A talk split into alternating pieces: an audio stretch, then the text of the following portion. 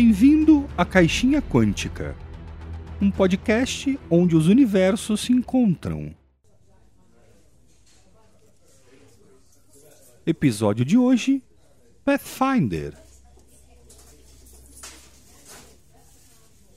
Conversa com Jack, o taberneiro. O viajante chega de volta à sua cidade e dá uma passadinha na taverna para saber as novidades locais e para trazer notícias sobre o mundo do entretenimento.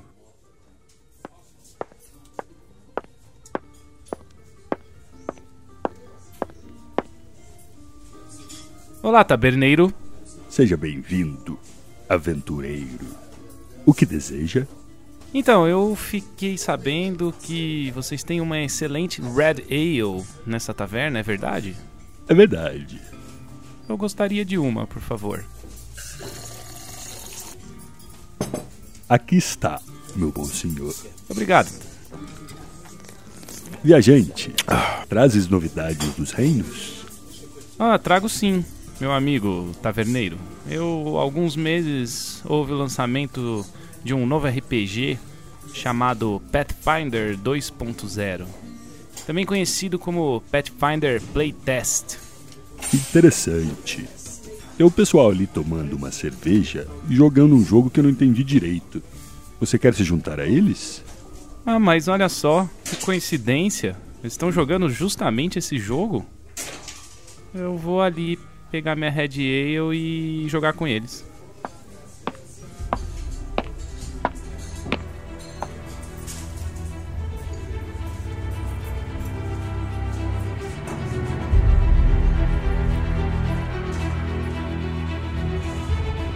Apresentando os personagens.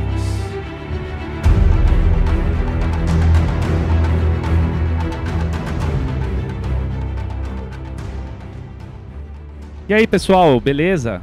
Então, meu nome é Jota e o Jack me mandou aqui, falou que vocês estavam jogando um jogo de RPG aí, justamente o jogo que eu ouvi falar essa semana, o Pathfinder. Tá correto isso aí? Sim, Jota, a gente tá tentando fazer os personagens aqui. A gente já tem as ideias do que, que eles são, como é que eles surgiram, mas a gente não tá sabendo colocar eles na mecânica do Pathfinder. Você ajuda a gente? Opa, quero, quero ajudar sim. É, tô vendo que vocês estão em dois aí. Quem que é a sua convidada, Flandri? É, acho que você conhece ela melhor do que eu. né? É estranho até eu é, apresentá-la, mas é a sua esposa, a Cíntia. Fala aí, Cíntia. E aí? Tudo bem, Cintia? Seja bem-vinda ao podcast. Ela é minha esposa mesmo, é a Cintia. Nossa primeira convidada, por isso que a gente chamou ela, porque tá perto, é fácil e ela top. Muito obrigada. Então ela joga RPG há um bom tempo, então ela é uma é a convidada perfeita, né? É, pra você é, né? Você casou com ela, pô? Muito obrigada, muito obrigada. No mínimo. No mínimo, né? Então vamos lá, Flandre, vou te ajudar a construção do seu personagem. Ok. O que, que você pensou desse personagem?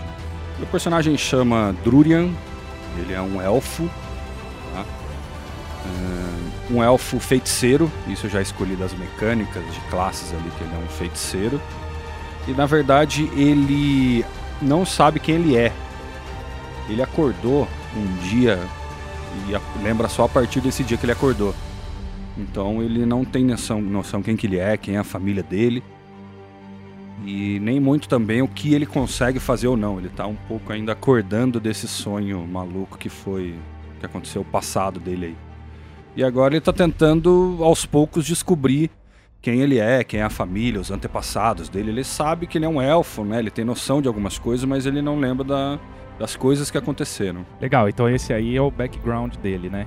Cíntia, agora fala um pouquinho do seu personagem. Eu, como eu jogo com você há um tempo já, eu sei que você gosta muito de jogar de guerreiro. Então você não abre mão de jogar de guerreiro. Você quase nunca ou nunca jogou com outra classe, se eu não me engano.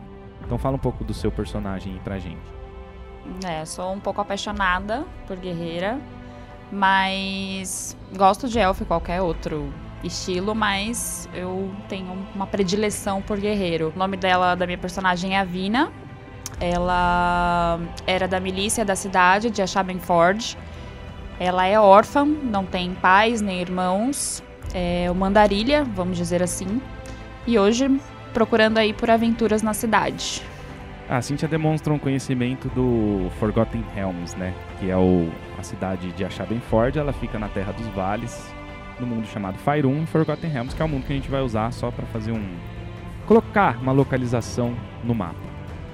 Drurian, me fala um pouquinho agora dos atributos. Como é que você pensou aí a, é, a ordem clássica aí dos atributos, que é força, destreza, constituição, carisma, inteligência e sabedoria? No final das contas, na criação do personagem, eu fiquei com 12 de força, 12 de destreza, 14 de constituição, 14 de inteligência, 12 de wisdom, o que é wisdom mesmo? Sabedoria. Sabedoria. E 16 de carisma. Vai ser minha principal feature, vai ser o carisma. É, e o meu carisma acabou ficando com 16, eu escolhi o carisma alto porque eu vou ser aquele cara que vai chegar para tentar dissuadir as pessoas, convencer, uh, utilizar palavras doces assim para enganar as pessoas. E se daí nesse meio tempo eu decido se eu ataco ou não. Eu sou uma pessoa mais uh, não vou estar tão perto das batalhas, então eu quero evitar muitas batalhas imediatas pela conversa. Daí se eu quiser batalhar na sequência eu, eu batalho. Interessante, legal, bacana. Então tá bom, vamos ver agora a Avina. Como é que ficou os atributos da Avina? O que, que você pensou? Guerreiro, a gente já até que imagina mais ou menos o que vai ser o maior, né? Mas deixa a Cintia falar. Fala aí, Cintia. É, vai ser inteligência. Um guerreiro, ele é muito inteligente. Ah, muito. é, os atributos eu escolhi de acordo, mesmo por ser um guerreiro, acho que força é essencial. Então ficou 18 de força, destreza 12. Para mim o mais importante é constituição e força, porque constituição tá ligado aos meus pontos de vida e força, né? Obviamente na hora da luta para mim vai ajudar muito. E acho que os outros ficou entre 12 e 10, carisma acho que dá um equilíbrio aí entre o guerreiro e o elfo. Acho que ajuda bastante. Então se precisar lutar, tem um guerreiro aqui foda. Pode falar palavrão, palavrão, gente? Pode. Pode. Se for muito pesado, a gente põe um pi. Tá. Vai ter um guerreiro foda e uma pessoa que de carisma muito alto, que é o elfo, para poder intervir aí, se no caso não precisar de uma leve batalhazinha. Você percebeu, Flandre, que equilibrou? Você percebeu isso? Seu carisma é alto, o carisma dela é 10, então isso compõe uma, uma coisa bem importante para jogos de RPG você compor bem uma parte, né, para ficar interessante, para ficar de uma maneira que equilibre, né? Você, apesar de serem só dois personagens, mas é para equilibrar mesmo. Eu acho legal todas as partes ficarem boas. Acho bem legal, é, porque assim fica bem equilibrado mesmo. Se precisa falar, eu falo. Se precisa bater, ela bate, ué. É, e tem outra. Uh, com esse equilíbrio, eu acabo sendo meio que um suporte, sabe? Eu vou curar a tua vida, eu vou te ajudar dando dado, eu vou uh, distrair outros. Uh, como fala, outros inimigos, vou parar um inimigo na tua frente pra você conseguir bater nele. Vou acabar fazendo bastante disso. Então tá, legal, pessoal. Tá bem equilibrado. Vocês mandam bem, sabem fazer. É, apesar de ser só dois personagens, mas é o que a gente tem aqui, então vamos com, com eles dois mesmo, tá bem legal. Vamos falar agora um pouquinho do, dos fits, né, que a gente carinhosamente aqui traduz como talentos. Como é que tá seus feats aí, Drurian? Eu escolhi um background nômade. Ele, na verdade, ele vai me dar alguns features, como audição aguçada. Eu consigo ouvir bem, né, o que está acontecendo à minha volta. Me dá também um, um feature de classe, que aqui é chamado de fadas. Que na verdade alguns dos meus ancestrais tiveram poderes de fada ou foram abençoados por fada, isso vai me dar alguns poderes. Uh, e também falando de certeza. Eu posso escolher uma feature, na verdade um skill. Eu posso escolher uma habilidade que no caso foi survival, que eu tenho certeza nesse survival, eu consigo ter bônus na hora que eu for tirar uh, esse dado aí de sobrevivência. Então, Cintia, me fala agora da Avina, o que, que você pensou é, da escolha de feats. Eu sei que o Pathfinder é legal, ele tem uma, uma gama grande de feats para escolher no começo, isso que diferencia ele do Dungeons and Dragons. Meu background é Warrior, é, e ele me dá Warfare Lore, que é um conhecimento de máquinas de guerra. E escolhi também aqui nos feats o Power Attack, que eu ganho mais uma ação, né? Fora a ação que eu já tenho de ataque, são duas ações. É, ela me dá um dado a mais de dano, só que isso no open, antes da batalha. Então tem que ser o primeiro ataque, né? Isso, exatamente, primeiro ataque. Sempre no primeiro ataque.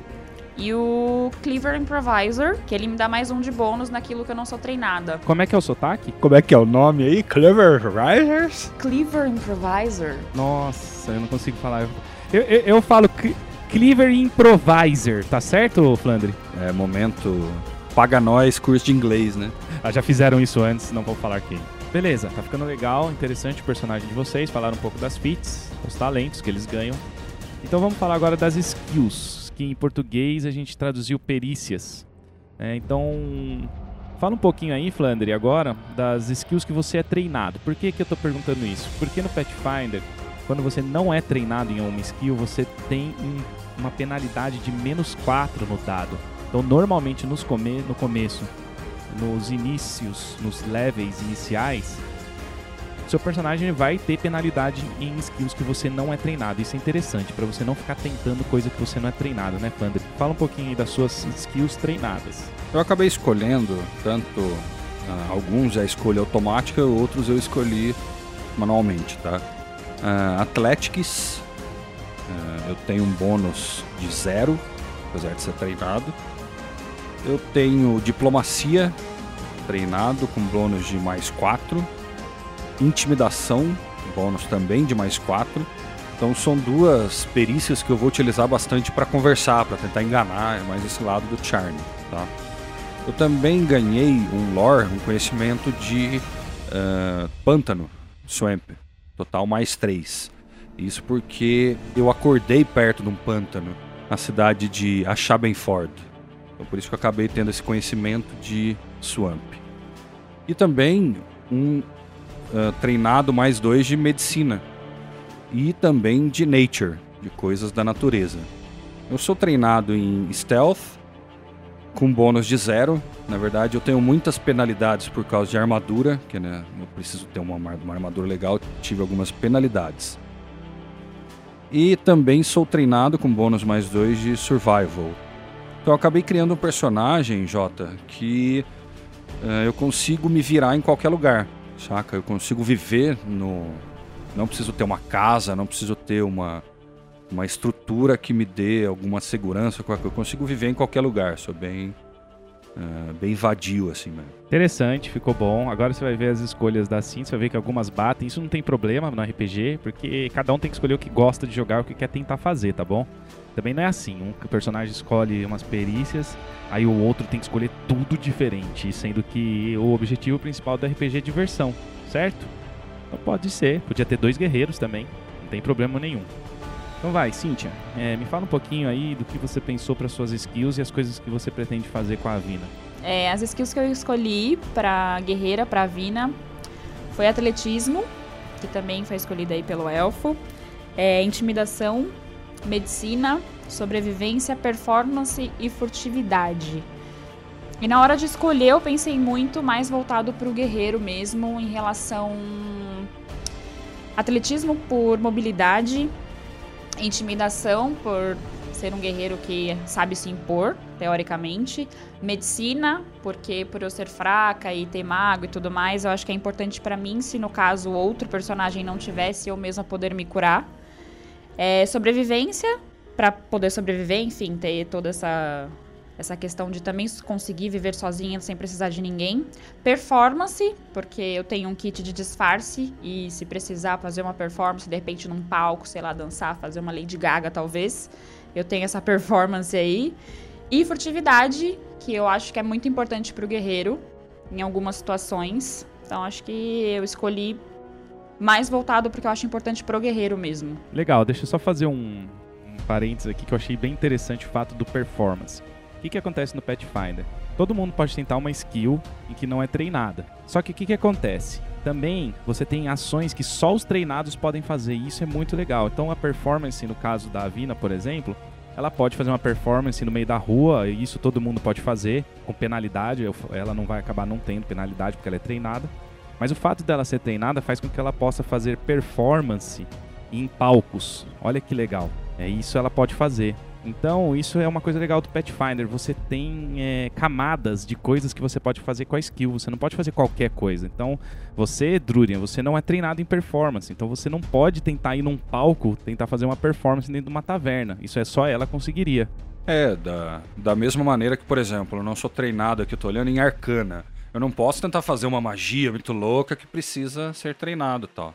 É, só adicionando ao que o Jota acabou de falar em relação à performance, é, eu acho que dá para fazer qualquer coisa, independente de ser palco ou não. Você tá dentro de uma taverna, às vezes a gente tá numa cidade que alguém conhece e tal, às vezes tem um disfarce, precisa fazer alguma coisa. Eu acho que a performance consegue adicionar nisso. O fato de ter o adereço, o disfarce, é, ser treinado em performance para mim vai ser bem bacana. Dá para fazer bastante coisa, improvisar em bastante coisa.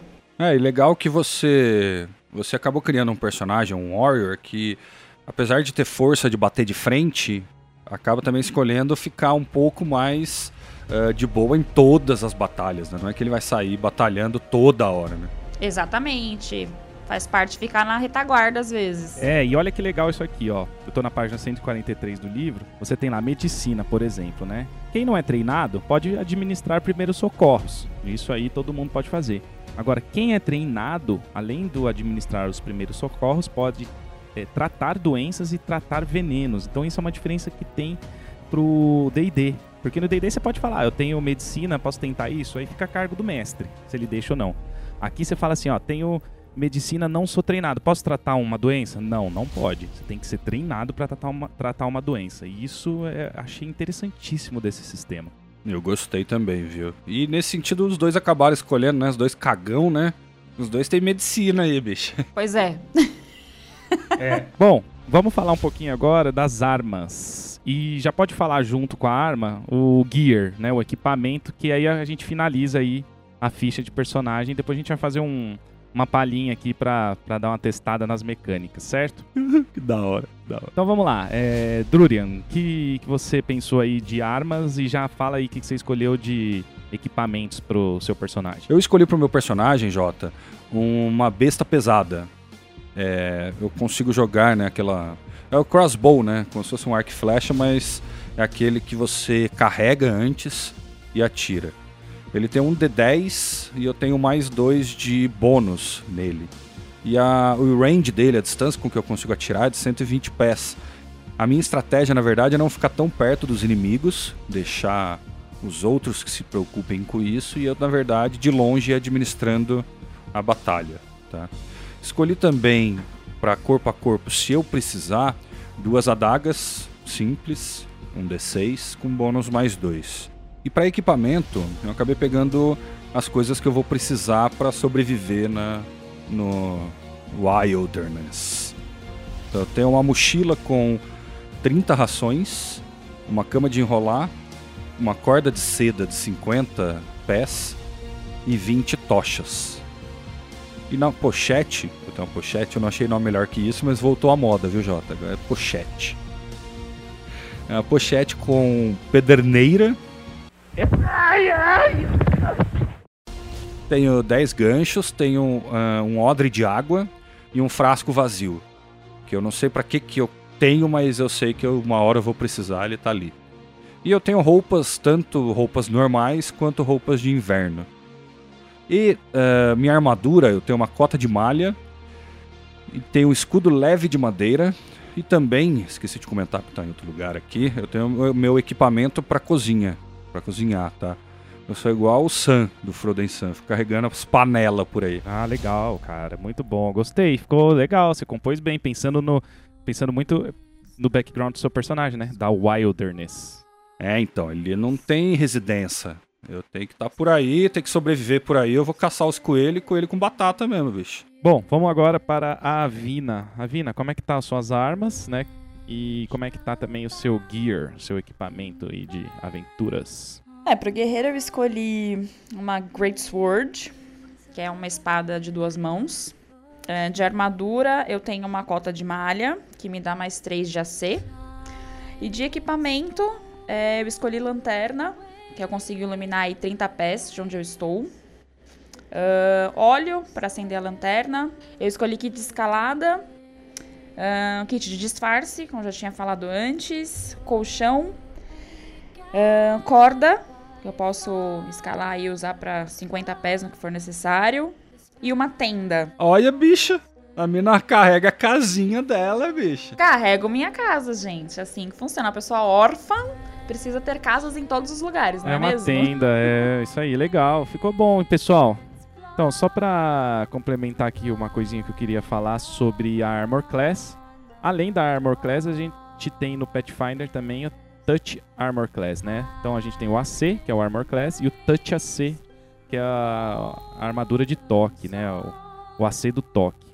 Então, o que é isso? Não é um conceito novo, não. Isso já tem RPGs anteriores, inclusive no Pathfinder mesmo. Então você tem ali é, um, uma C que é considerada só para habilidades ou magias ou alguma coisa que só precise tocar em você e não necessariamente te atacar com uma espada ou com uma flecha. Então, se vier uma espadada, por exemplo, você vai usar o AC. Se vier uma magia, Burning Hands, alguma coisa que só precisa tocar, você vai usar Touch AC. Beleza? Ficou claro, né? Claríssimo.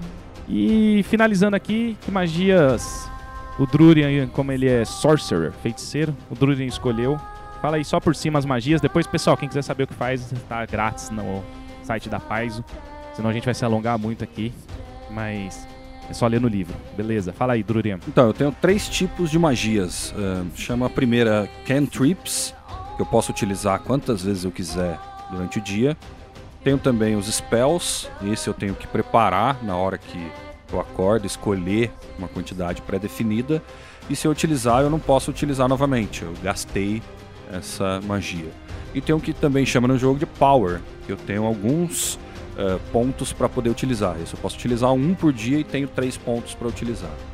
Então, falando dos meus cantrips, eu escolhi Som Fantasma, uh, Guiar, Saber Direção, Raio de Gelo, Arco Elétrico e Pés Presos.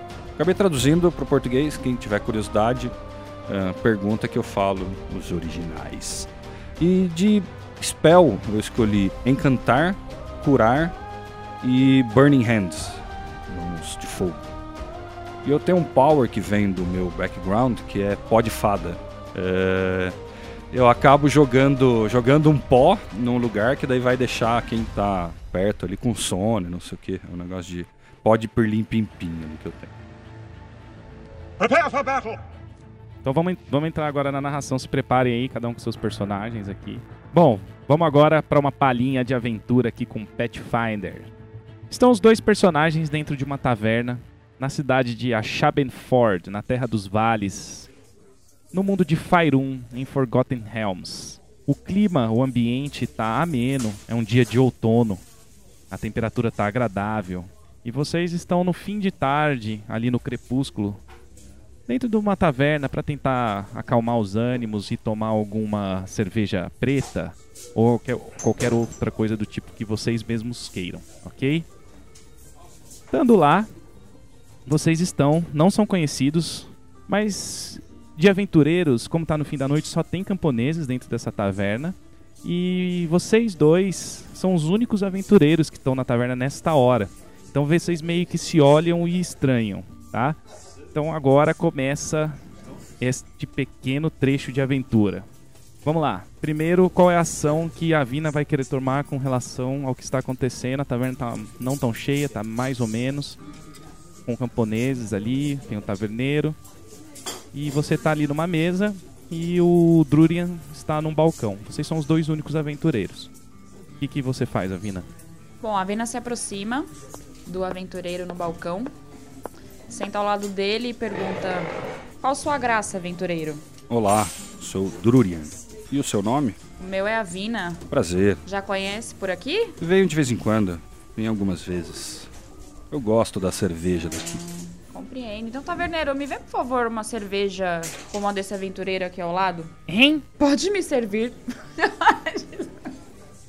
me sirva, por favor. É, por é desculpa, favor. é que eu não escuto direito. Você pode falar alto, por favor?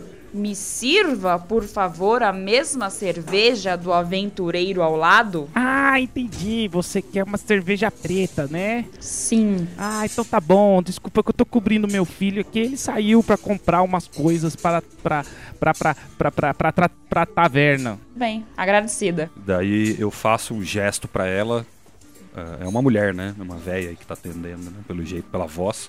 Uh, eu faço um gesto de que eu, é o mesmo do que eu tô pedindo aqui, ó. Quero dois. Faço assim. Já te trago aqui, tá bom? Beleza, tudo bem. Passa-se um tempo, a cerveja vem. Muito bem servida, muito, muito gostosa. E. Vocês estão lá, nesse meio de conversa. Nessa hora chega uma pessoa, põe a mão no ombro do Durian e fala: Olá, tudo bem? Qual é o seu nome, por favor? É, se você realmente quiser ouvir o nome, é melhor você tirar a mão, cara. Calma, desculpa, eu não tô aqui para arrumar confusão. Qual é o seu nome? E daí eu já uso uh, um pouco de intimidação. Então joga, faz um teste de intimidação aí. Intimidation. 4. Mais 3, 7. Ei, cara, para com isso. Tô aqui só pra beber. Não, não, não, tem, não tem por que ficarmos com essa agressividade toda, não.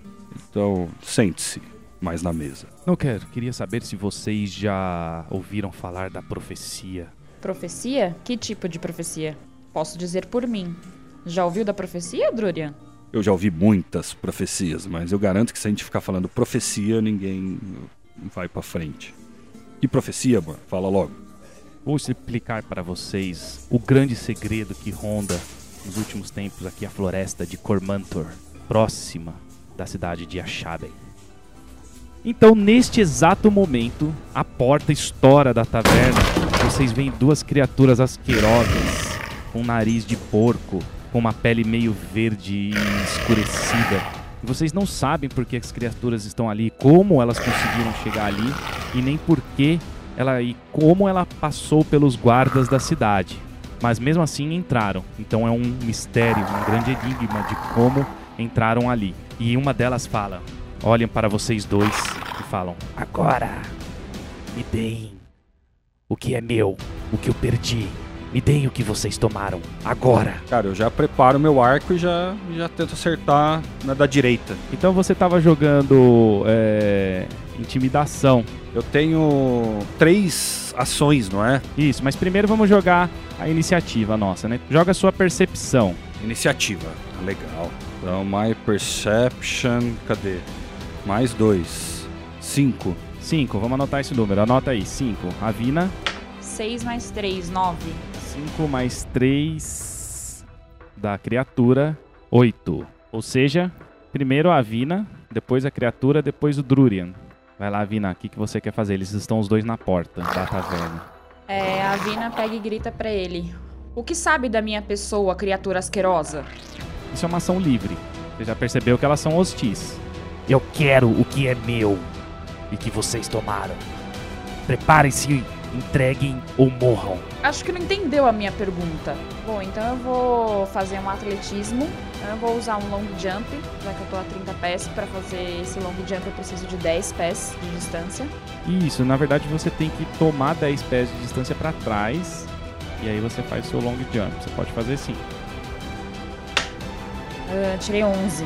Você consegue, você dá um super pulo e você move bem próximo dele. Você, você deu um pulo de 20 pés, mais ou menos. Tá, então na minha segunda ação é um pulo de 20 pés. E eu vou chegar com a minha espada e tentar colocar no pescoço desse, dele, de uma das criaturas, e fazer a mesma pergunta. Prepare-se para morrer. E agora é a vez das criaturas, certo? Uma delas que tá com a coisa, no, a espada no, no pescoço não faz nada. Mas a segunda criatura vai atacar. Primeiro ataque ela erra, no segunda ação ela vai para ela anda ou tudo que ela tem que andar próximo ao Drurian para atacar o Drurian. Só que nessa hora o guerreiro tem um ataque de oportunidade, que é um feat que ele tem porque a criatura estava do lado dele, né? E você pode tentar acertar. Então ataque. 3 mais 5 menos 2, por causa que o ataque de oportunidade tem menos 2. Você errou, mesmo assim você tentou. Então a criatura desvia da sua espada, ao mesmo tempo que você já você tirou a espada do, do, do pescoço nessa hora para fazer o ataque, certo? A criatura desvia com um movimento bem rápido e chega bem próximo ao Drurian. Drurian, sua ação. Então eu vou utilizar um dos cantrips que eu tenho, que chama Arco Elétrico. Ele dá um dano de. dá um dado de 1d6 de dano. E eu vou jogar aqui, ó. Deu 12. Com mais o modificador, 3, né? Então 15. Legal, você acerta a criatura. Então pode rolar o dano. É um D8 que eu vou rolar agora, ó. 4. Narra o que você viu e o que aconteceu. Ela, ela foi atingida. Pode narrar. Então, as minhas três ações então são: eu jogo o raio de gelo na primeira ação. Na segunda ação, eu vou pegar o meu arco, né, o meu minha besta e acertar ele. E tem a terceira ainda? Não, então acabou as três. Fechado. Ele toma uma flechada, fala onde tomou, faz aí o que você quer fazer. Eu tento acertar a cabeça dele. Se ele tá tão perto de mim, eu só mirei na cabeça e atirei. Nessa hora, você vai tomar um ataque de oportunidade, tá bom? Porque ele tá a 5 pés de você, certo? Você tentou usar uma arma de longo alcance. Ele toma uma, uma flechada no ombro, grita. Vamos lá, vamos ver quanto você vai acertar. Um de hit point. Eu tô com sorte, hein? A criatura erra. É, erro crítico. A criatura erra. Não, e outra, e errou crítico ainda. Neste momento, após a flechada no ombro, a criatura escorrega em uma casca de banana que tinha no chão da taverna. Cai, bate a cara no chão e perde mais um ponto de vida. E enquanto isso, ela está caída no chão. Você, Avina. Então, como eu tô com a espada na, no pescoço da outra criatura, e aí eu falo bem pertinho do ouvido dela. E agora, quem tem que se preparar pra morrer?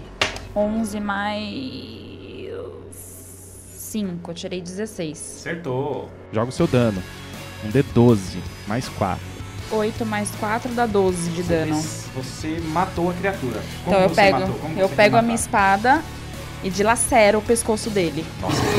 Pego a cabeça dele, tem cabelo? Não, os cabelinhos meio, meio tosco, assim. Eu, eu pego os cabelinhos dele e aponto a cabeça dele pro, pro, pra outra criatura que tá caída no chão. A criatura, é, uma morreu dentro da taverna e, e vocês sentem um cheiro de podridão muito fedido da criatura.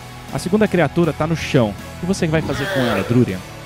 Então, eu, eu vou utilizar um cantrip que eu tenho, que chama Raio de Gelo, que dá um D8 de dano de gelo a 60 pés. Beleza, só pra te explicar, o, o orc está numa condição é, prone, ou seja, ele tá caído no chão. Você tem um bônus de mais um em todos os seus ataques contra ele. E ele tem menos 2 de AC porque ele está flat-footed. Tá? Então ele vai ter uma penalidade na Armor Class, na classe de armadura. 15 mais 1, então 16. Acertou. Então agora o de dano, ele é um D8. 8. Isso, você mata a criatura com a sua magia. Como que foi? Não, simplesmente ele deitado, eu soltei o raio de gelo direcionando na, pra ele. E isso congelou ele. Nesse momento você gela, você sente, você vê, você sente o frio pelos seus pés. E você gela a criatura deitada no chão da taverna. Sendo assim, os dois heróis salvam o dia na cidade de Ashabenford, na taverna Cervo Branco. É isso aí, galera. E aí, o que, que vocês acharam? Umas impressões do, do Pathfinder, pequenas impressões. Massa, gostei. Você que jogou bastante Dungeons and Dragons, qual que foi a sua percepção, Cynthia? O que, que você achou? Achei muito parecido com o D&D, mas tô adorando saber que tem outro RPG e que a gente consegue fazer outras coisas também. Tem muitos RPGs no mundo, só pra te avisar. Oh, jura? Bom, mas jogando D&D, o que eu pude perceber é que é parecido, mas que tem outras funcionalidades. Você tem, pode fazer outras coisas. Que às Você- vezes é limitado no D&D, por exemplo, e que aqui no Pathfinder dá pra fazer. E você, Flandre, o que, que você achou? Você que jogou muito mais storytelling, como Vampire, Werewolf, Lobisomem, o que, que você achou? Eu gostei, eu achei uma mecânica bem. ah, ela é bem. Como eu posso dizer? Apesar de você falar que ele é, é né? Que você falou. Mas a gente eh, se adaptando, acho que dá pra ir tranquilo, cara. Não é muito difícil, não. Achei interessante o da batalha, essas magias. Eu, eu tô gostando, cara. Legal, então é isso aí, ficamos aí um pouquinho da, de como a gente quis mostrar pra vocês, ouvintes, aí como é que funciona o Pathfinder segunda edição. E agora vamos para o nosso próximo quadro do nosso podcast.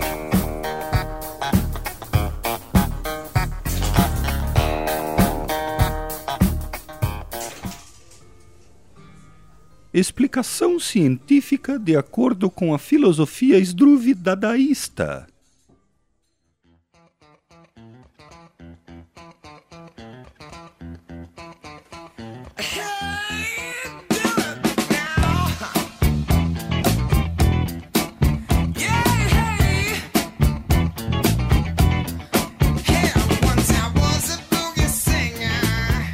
Jota, fala um pouquinho pra gente do surgimento desse RPG no mercado aí, como é que foi? Ah, legal. É, então, o que acontece é que alguns anos atrás você tinha o Dungeons and Dragons edição 3.5. É, não sei se você sabe disso, Flandre, mas o, o, o, Dungeons and Dragons ele vem da edição 1, 2, aí teve a 3, 3,5, 4 e hoje em dia a gente está na, na quinta edição. Ah, tá. Isso. E aí o que aconteceu? Chegando ali na edição 3.5, foi um sucesso. Ah, as mecânicas complexas. Depois de um tempo, o, a Wizards of the Coast lançou a, o Dungeons and Dragons 4.0. 4.0 4, né? É, não vou chamar de 4.0 porque teve 3.0 depois eles fizeram uns ajustes nas regras e virou um 3.5. Nossa, mas que, que confusão, tô parecendo software que os caras não, não finaliza desenvolvimento. Isso aí foi a única vez que aconteceu. De, assim, tem o Advanced Dungeons and Dragons, a D&D você lembra, né? Sim, isso eu lembro. Isso a gente chegou a jogar, eu lembro. Essa seria a segunda edição do D&D. Ah, tá. Saquei. É, a gente tá no momento do, do RPG do D&D 3.5 e depois de alguns anos lançou o 4. E o 4 não foi tão bem recebido pela galera, pela comunidade RPGística. E eu nunca joguei, então eu não vou falar, né? Eu não posso falar de um negócio que é, eu não, não, experimentei. Assim, eu teria que vir a jogar para falar se o jogo realmente é ruim ou se o jogo é bom. O que eu sei de ler matérias, essas coisas, é que ele puxa muito pro, pro lado game, sabe? De virar videogame ali. Ah, tá. Fica parecendo um videogame. É, ali na parte de, de combate, essas coisas, tá? Acho que tem, tem muita, é, muita, muita regra que faz. É o que eu li, tá? Eu não, esse, nesse caso do 4 eu não posso falar. Eu joguei o 3,5 e tô jogando o 5 hoje em dia, tá? Então você tem esse, isso, é, esse acontecimento aí de não ter sido bem recebido. E nessa época a Paizo lançou o Pathfinder, um RPG novo. E esse RPG ele foi carinhosamente apelidado de 3.75. Nossa, quanto carinho para tanto número. Para com isso. e o que acontece é isso, você teve um, uma migração da galera que jogava o 4 pro 3.75, para esse Pathfinder, uhum. né? Porque se sentiram é, abandonados ali, porque foi uma época não tão boa para Wizards of the Coast. Eu não sei, tô falando não tô bom, mas eu não tenho também a. É, o balanço. Não, mas fala da sua, da sua opinião mesmo. Né? É, provavelmente. prejuízo, eu acho que não dá essas coisas. Ah, né? se desse prejuízo, não. eles não faziam, cara. Não dá prejuízo. Depois de, de um tempinho ali, lançaram a quinta edição do Dungeons and Dragons, né? Que foi um sucesso e tem sido um que sucesso é até atual, hoje. Sim. É atual, essa é atual. Então as pessoas, muitas pessoas migraram do Pathfinder 3.75 pro D&D quinta edição. Depois de alguns anos, a Paizo anunciou o lançamento do Pathfinder 2.0 ou Pathfinder Playtest. E este, e este jogo, esse Pathfinder, ele, ele, ele é grátis, cara. Não, mas, mas como assim grátis? Você pode ir lá na paizo.com e baixar. Ele é grátis. O, a, a, o pessoal da Paizo vai deixar um ano esse jogo rodando na, pra galera. É, inteiro, completo. Ah, entendi. É realmente para os jogadores poderem testarem e ver problemas, melhorias, para na hora que lançar ele tiver completo, perfeito. Você dá feedbacks para a empresa, é uma coisa bem legal isso. Já, porque, por exemplo, a gente tem no, no Dungeons and Dragons que a gente chama de SRD, que é grátis. O, o sistema do Dungeons and Dragons, quinta edição, não é grátis. O SRD é a regra básica. Ah, sim com menos classes, menos raças. É só para você conhecer o jogo. Isso é pra você ficar curioso com o jogo. E a, e a, e a Paizo lançou um RPG completo, cara. Bom. Um RPG bom, um livro com 400 e poucas páginas, como pra você baixar grátis ali, meu, PDF. Legal aí. Você tem, né? É, então, você me mandou, como é grátis. Eu, eu não estou infringindo nenhuma lei de receber um PDF de 423 páginas. Vale lembrar que é, que é grátis, hein, galera? Então não estamos cometendo nenhuma pirataria, até porque é, eu, então. eu acho legal comprar livros de RPG. É, então. Essa, essa pirataria a gente não fez, mas.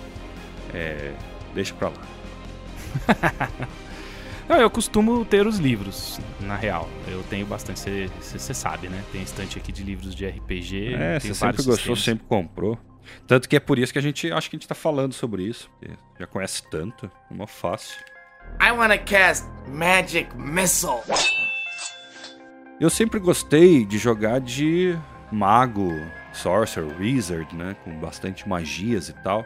Como é que funcionam as magias nesse sistema do Pathfinder? Ah, você gosta do, do, de Spellcaster, né? Ah, é mó divertido, cara. Mó... Bater em todo mundo, qualquer um bate, ué. Mas fazer um Fireball não é fácil, não, cara. Dá mais trabalho também, é, mecanicamente falando, né?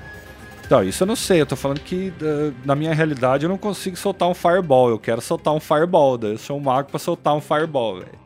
Não, então, é isso aí. É, é, é assim, é, tem uma um nome que talvez você não conheça, um termo, que é o sistema Vanciano de magias.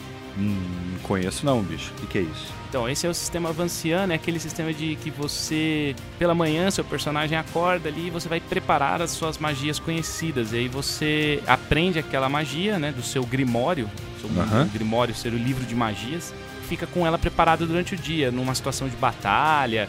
Em algum momento você vai usar essa magia e você vai esquecer, ela vai sair da sua mente. A quantidade de magias que você tem por nível de acordo com a gente chama de slots de magia, né? Cada personagem tem uma tabelinha lá que tem tantas magias do primeiro nível, tantas do segundo, tantas do terceiro, e você esquece a magia para você ter que preparar ela no dia seguinte. Esse é o sistema vanciano, usado pelo D&D inclusive também, né? E muitos outros RPGs. É, o legal é que você consegue adaptar, né, o seu grimório para a utilização do dia, né? Se você tiver um dia que você tiver que viajar, fazer aquela viagem longa lá, que às vezes a gente tem que ficar dias e dias viajando no jogo, você já deixa o seu Grimório pronto ali, né? Seus slots ali no caso, né?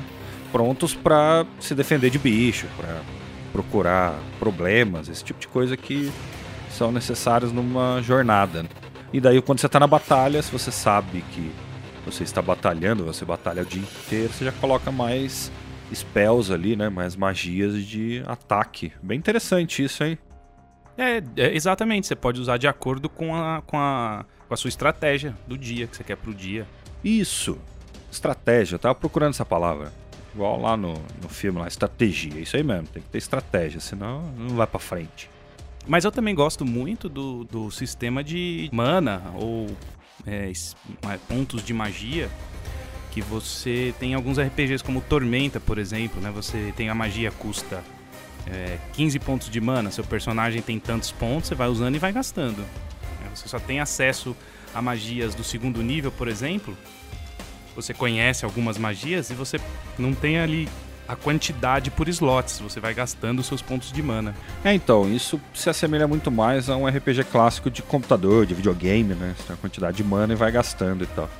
Mas é diferente aqui, por ser, uh, por ser live, uh, live action, né? Acho que é interessante isso. Você consegue dar dinâmicas diferentes em momentos diferentes com as magias diferentes. Achei bem legal, cara. I wanna cast Magic Missile. Não, continuando falando de magia aqui, que o Pathfinder ele tem alguns pontos bem interessantes que, que vale a pena a gente comentar. Uhum. Além disso tudo que eu já falei, né? Assim, bem por cima, a gente também não tá entrando na, na regra. Pessoal, é grátis, baixem, baixem o PDF lá e leiam, né? Muito, vale muito a pena. Você tem ali, o Flandre, um, um esquema de componentes, cara. Verbal, somático né, ou material. Olha que legal. É, então verbal você para soltar magia você tem que falar alguma coisa. Somático você tem que mexer as mãos. Então se o mago tá com a mão amarrada, a magia é somática, cara, já era. Interessante isso, hein? Dá um novo aspecto para as magias e não simplesmente, ah, tenho essa magia e quero jogar e ganhar o jogo agora um milhão. Exatamente, e o material. Isso também é usado no Dungeons and Dragons há muito tempo, no Pathfinder, o primeiro também. A diferença aqui é que às vezes a magia ela, ela requer uma ação, mas ela pode requerer duas ou três. Então, por exemplo, você tem ali uma magia que você precisa usar um componente somático e um verbal. Uhum. E você comeu duas ações. É muito interessante isso. A, a, os componentes que eram meio que às vezes esquecidos nos jogos, os mestres, né, os jogadores acabam às vezes esquecendo. Solta a magia, já soltei e pronto.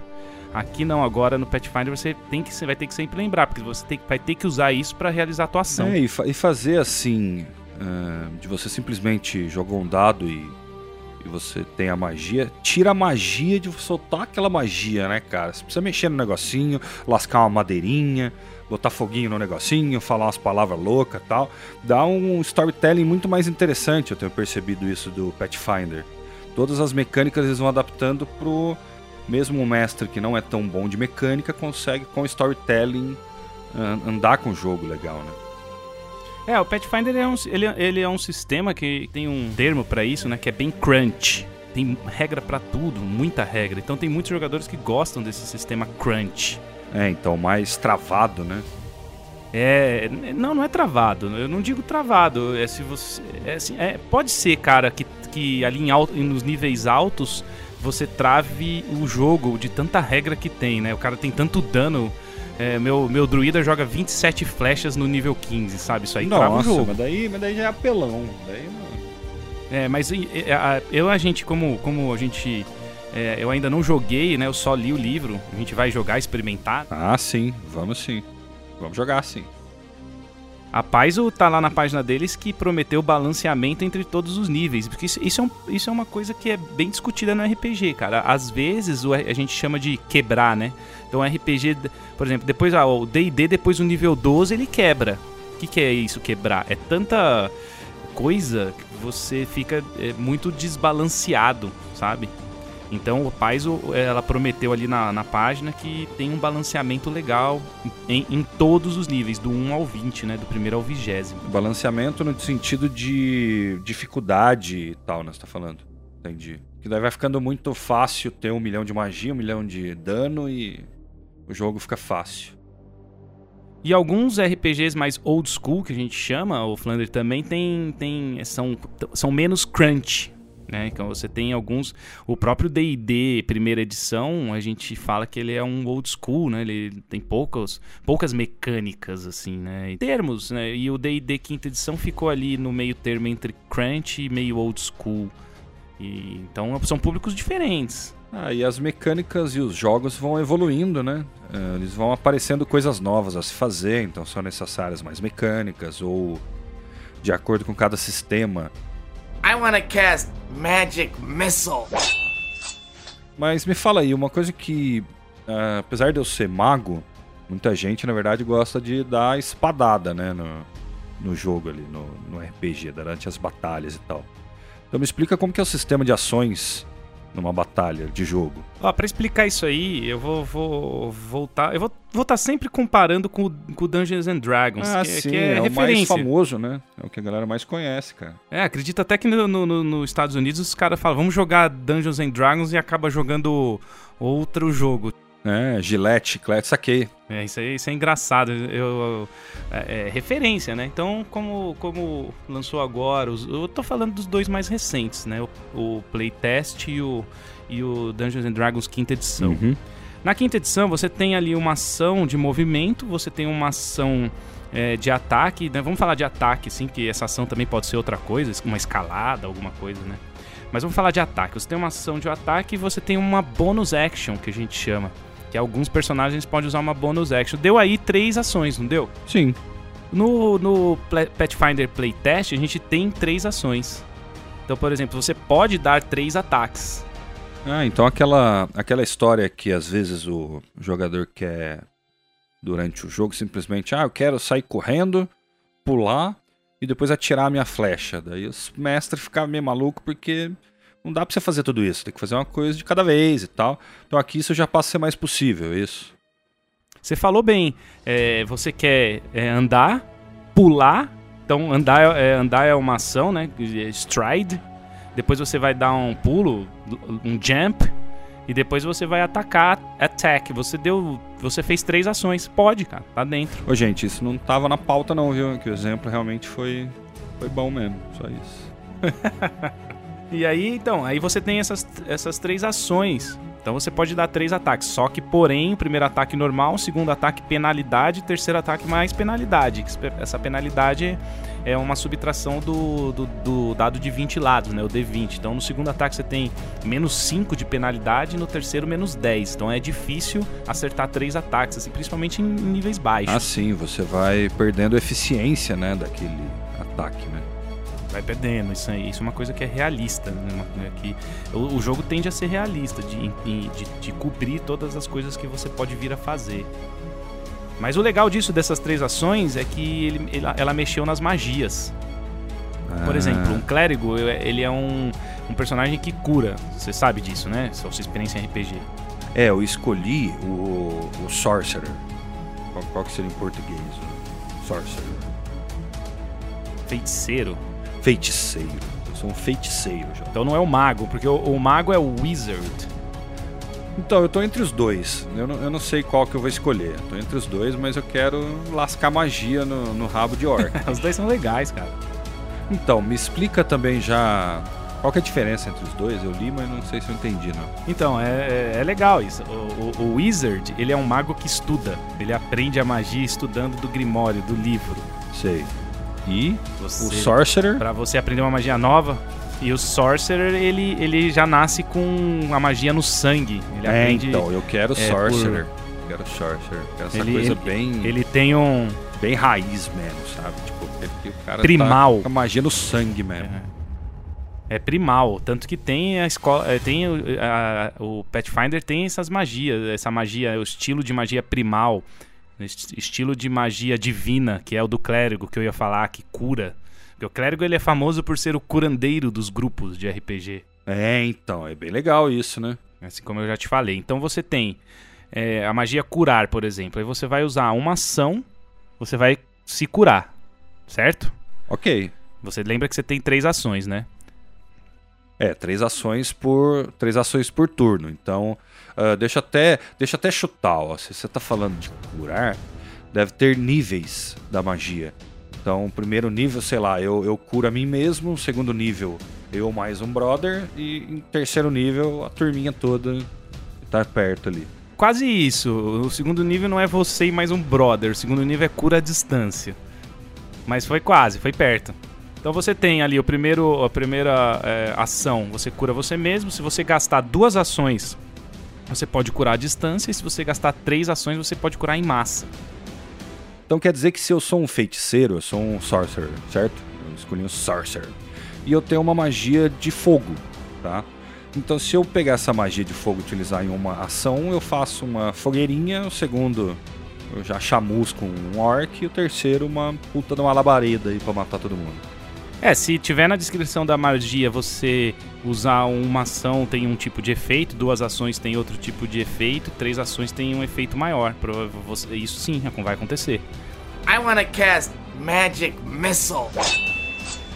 É, eu joguei, joguei muito Vampire, cara. Eu sou daquela época, eu não vou falar minha idade porque isso é indelicado mesmo com, com homem, com velho. Mas eu cheguei a jogar Vampire puxando. Olha isso, cara. Puxando da internet lá em 97, cara. Tipo, PDF gigante dividido em duas, três vezes ainda. E imprimia aquele negócio ainda. Porque na minha cabeça, naquela época, não entrava na minha cabeça que eu podia ter o arquivo digital e tava seguro. Não, tinha que imprimir, velho. Imprimi o livro inteiro aqui negócio. Eu joguei bastante Vampire, cara muito louco. É, a famosa geração Xerox, né? Década de 80, no comecinho da de 90, até um pouco antes de entrar, né? Essas coisas de tecnologia. Não, não tinha como você ter o RPG é, físico, assim, o original. E a galera imprimia e, e tirava Xerox em, entre os brothers, entre os amigos. É, essa época eu não sei se não chegava aqui ou se era caro, não sei o que é, porque realmente não tinha acesso a isso não, cara. É Brasil, Zil, Zil. É, então, imposto, lucro abusivo, complicado. I wanna cast Magic Missile. Mas enfim, falando de sucesso e falha crítica, né? É, você tem no RPG. Legal. É, é, que a gente tá falando de, de, de, desse, do sistema do DD, né? A gente tá falando mais de DD, Pathfinder. Então, até antes do playtest, o 20 era um sucesso crítico né? Um, um, acerto crítico, o máximo. Então você com, com 20 você sempre você sempre é, alcança o objetivo que você está tentando. Você, você mata o dragão, cara, com 20. O mestre seta lá uma classe de dificuldade, então, é, é, é difficult class. DC, né, em, em português ficou CD, classe de dificuldade. Mas o 20, mesmo que vai. Por certo. exemplo, você vai abrir uma porta, classe de dificuldade 30. Você tirou o 20 natural no dado, do, de, de 20 lados, você. O mestre pode muito bem falar que você conseguiu abrir a porta. É, e o 1 é uma falha crítica. Você sempre faz. Assim, não vem isso nos livros, mas eu sempre faço acontecer alguma coisa. Tipo, o cara tropeça, come terra, fica um turno sem jogar. É, quando eu jogava, eu sempre colocava algum problema no meio da ação, ou alguma coisa de, por exemplo, se ele está atacando com a flecha, a flecha uh, desviou, quebrou, você faz alguma coisa, inventa alguma coisa, ou até mesmo em storytelling, né? Eu fazia muito, era. Ah, daí ele lembra daquela mulher que ele ia salvar e daí dá aquela distraída e realmente. Não, muito legal. Você, ó, uma dica aí que fica legal, cara, é você não falar nada na hora e fazer acontecer uma coisa uns, uns dois turnos depois com o cara, sabe? Pegar ele de surpresa. Nossa, isso é legal pra Verdade. caramba. Isso é muito bom, cara. Quando eu aprendi a começar a fazer isso, realmente, você espera um tempo, né? Pra ter um momento propício para essa falha crítica. Tanto que quando a gente jogava o, o, The One Ring RPG, você lembra do The One Ring RPG? Sim, assim, a gente jogou um pouquinho, lembro sim. Ele é, ele é, ele é mais voltado pro storytelling, né? ele é parecido com, com a mecânica do Vampire, não é? Você que jogou bastante? Então, eu achei bem perto mesmo, cara. Eles são uh, bem fluidos de jogar, né? Você consegue contar muita história, realmente, e fazer aquilo é, ficar tinha uma mecânica... com histórias muito legal a mecânica de quando o mestre pegava o jogador, ele entrava em loucura. Você lembra? O mestre assumia o papel do jogador por um turno e você podia. O mestre fazia o que quiser. Ah, você tá com muito medo, você saiu correndo e jogou tua espada longe e não acha, não acha mais tua espada. Você é, põe então. uma situação pro cara muito legal para ele resolver, né? Tanto que é exatamente o que acontece no Vampire. O Vampire, quando você tem ou dano crítico ou outras mecânicas lá, você acaba tendo um frenesi. E daí realmente o... eles falam em palavras diferentes, mas na verdade no Vampire o que ele fala é que você narra as ações que o personagem vai ter que fazer, sabe? Então você fala, ó, se você teve um frenesi e saiu correndo, mas você chegou na velocidade ali de. se transformou em lobo e saiu a 30 km por hora vazado e foi perceber disso depois de duas horas e tá cansado, ah, muito legal essas coisas. Você gera um problema pro jogador problema. ter que resolver, né? Exatamente, ele teve uma falha crítica, ele errou, todo erro, todo erro será cobrado, né, bicho? Só que no, agora, né, no, no playtest, no Pathfinder, você tem é, acerto crítico a, é, a, se você tira 10 acima da dificuldade. Então, por exemplo, o cara tem lá a AC, o inimigo dele tem a AC, Armor Class, ou classe de armadura em português. Uhum. Se você tirar, por exemplo, ele tem é, 10 de, de AC. Se você tirar. É, 10 é um, um, exemplo ruim, né? Porque aí vai dar o 20. O 20. O 20 é sempre um acerto, não importa. O 20 é sempre um sucesso. É, o sucesso automático. Mas vamos supor que você tem lá um AC de 14. E você joga o dado com todos os seus bônus. Você não tirou 20, você tirou 18. Mas com todos os seus bônus lá, você passa 24. Você, você tem um, uma diferença do AC pro, pro quanto você tirou no dado de 10. Se você tiver essa diferença de 10, já é um acerto crítico. Conseguiu sacar? Entendi. Você consegue ter mais acertos críticos, né? Exatamente. Não só o 20, como no caso aí, em dado, sei lá, desde o 15, 16, 18 já pode ter um, um, um acerto crítico. Só que, só que vale também para falha crítica. Ou seja, é, mais ter, falhas críticas. Tem que ter um equilíbrio, né? Não dá para ficar só então, tendo agora bônus, não é né, só o não é só o 1 não, cara, que é falha crítica. Você vai ter o é, se você errar por uma diferença maior que 10 da classe de dificuldade ou da armor class, já é um erro crítico, cara. É, vai fazer a galera pensar muito bem antes de jogar aqueles dadinhos à toa, né? Que não tem muito, muita consequência.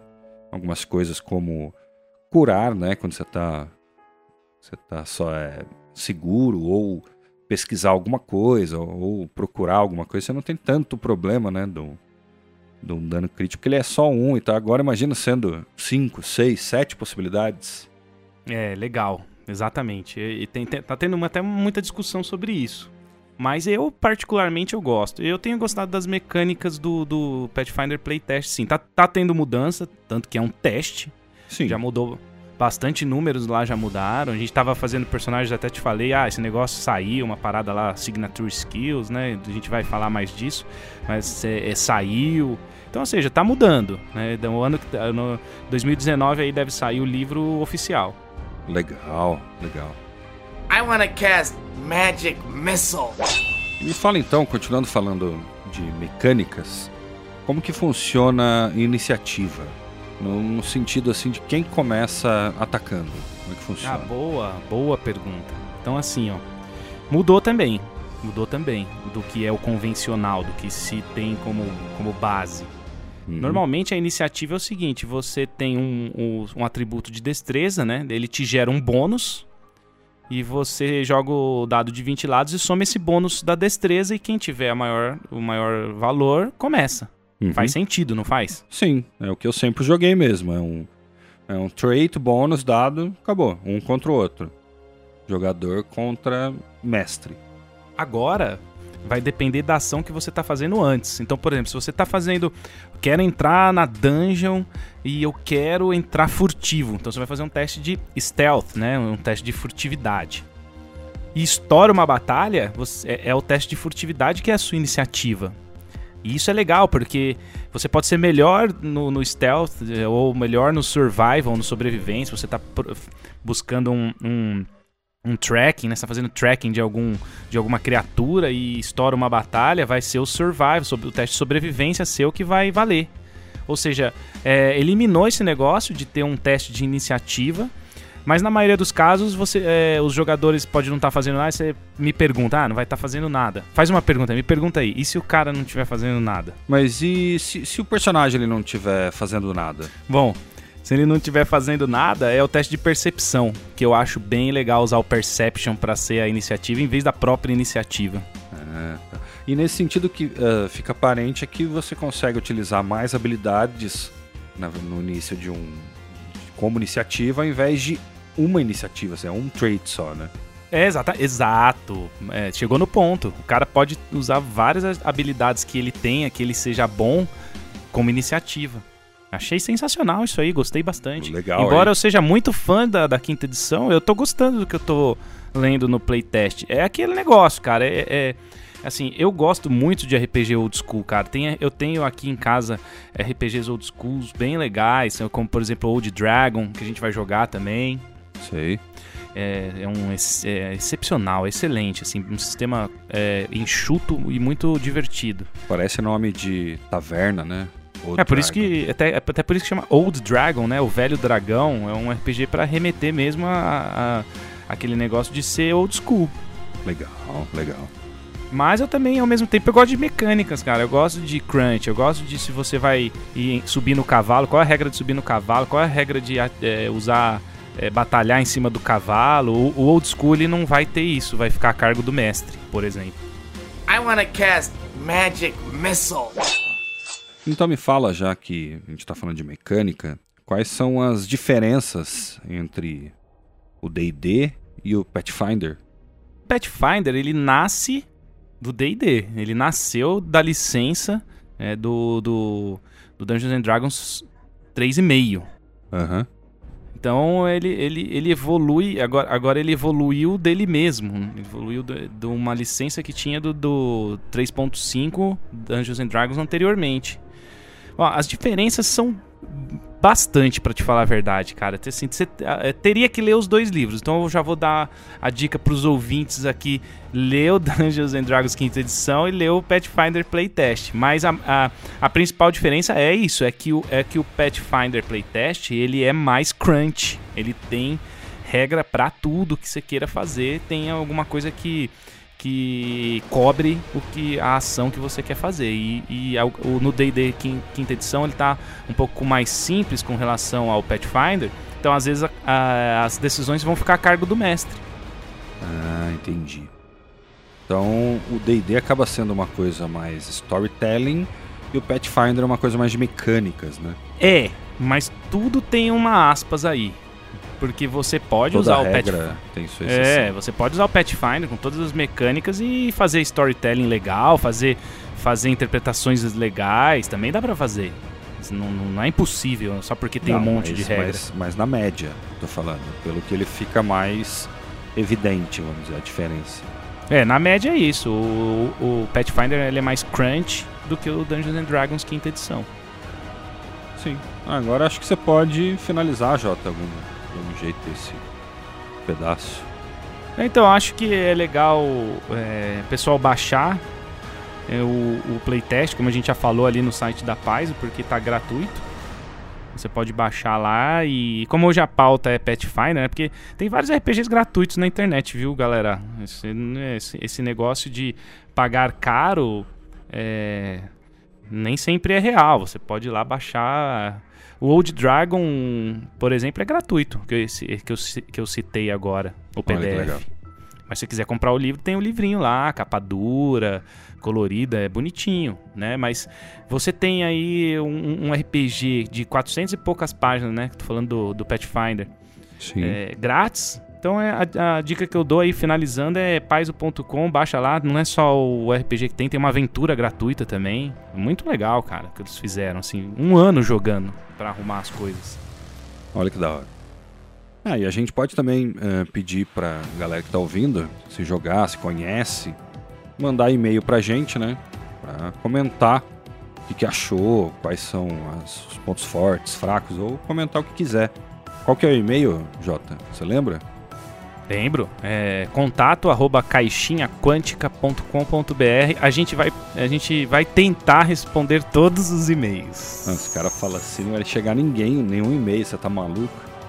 Tentar responder. A gente fala só pra, por esperança, né? é, é. Então, vai chegar, vai chegar. É o isso primeiro aí. podcast nosso, né? É o primeiro esse? É, né? Esse é o primeiro episódio. A gente já gravou antes? Não, né? Gravou esse mesmo episódio, né? Então, mas é que deu. Sempre dá algum probleminha, né? Deram alguns problemas na gravação, mas a gente teve que refazer, mas esse é o primeiro episódio ainda. Ah, fechou. Mas, mas fica aí que tem mais coisa ainda no, no, no programa hoje, né? Eu acho que sim. Eu não, eu não sei a programação completa ainda, mas parece que tem, ó. Deixa eu ver aqui, ó. Ah, ainda tem. Ainda tem sim.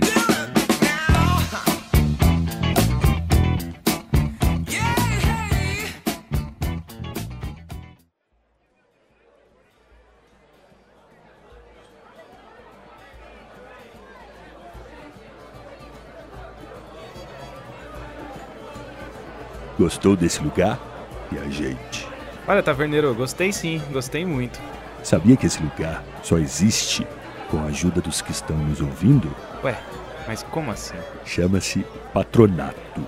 Os ouvintes colaboram via Padrim ou Apoia-se e ajudam com os custos de se fazer o podcast. Colabore você também, Caixinha Quântica, no Padrim ou no Apoia-se. Tá, beleza. Muito legal isso aí que você falou. Mas eu ganho alguma coisa? O que eu ganho ajudando? Depende. Depende do quanto você ajudar. Você pode ser curioso e querer ajudar com um real. Daí a gente não tem muito o que fazer, não tem recompensa, a gente só fala um obrigado. Se você quiser ser apoiador, você pode ajudar com cinco reais e a gente tem a citação dos nomes dos apoiadores no final dos episódios do podcast. Se você for interessado, você ajuda com 10 reais e tem acesso ao grupo secreto no Facebook para discussões incríveis. Se você quiser, pode ser ajudante, pagar 20 reais e ajudar com as ideias, pautas e perguntas para os episódios. Legal. Tá bom, vou ajudar também então, gostei. Agradecemos. E volte sempre que puder. Boa sorte nas suas aventuras mundo afora. Obrigado, taberneiro. Tchau.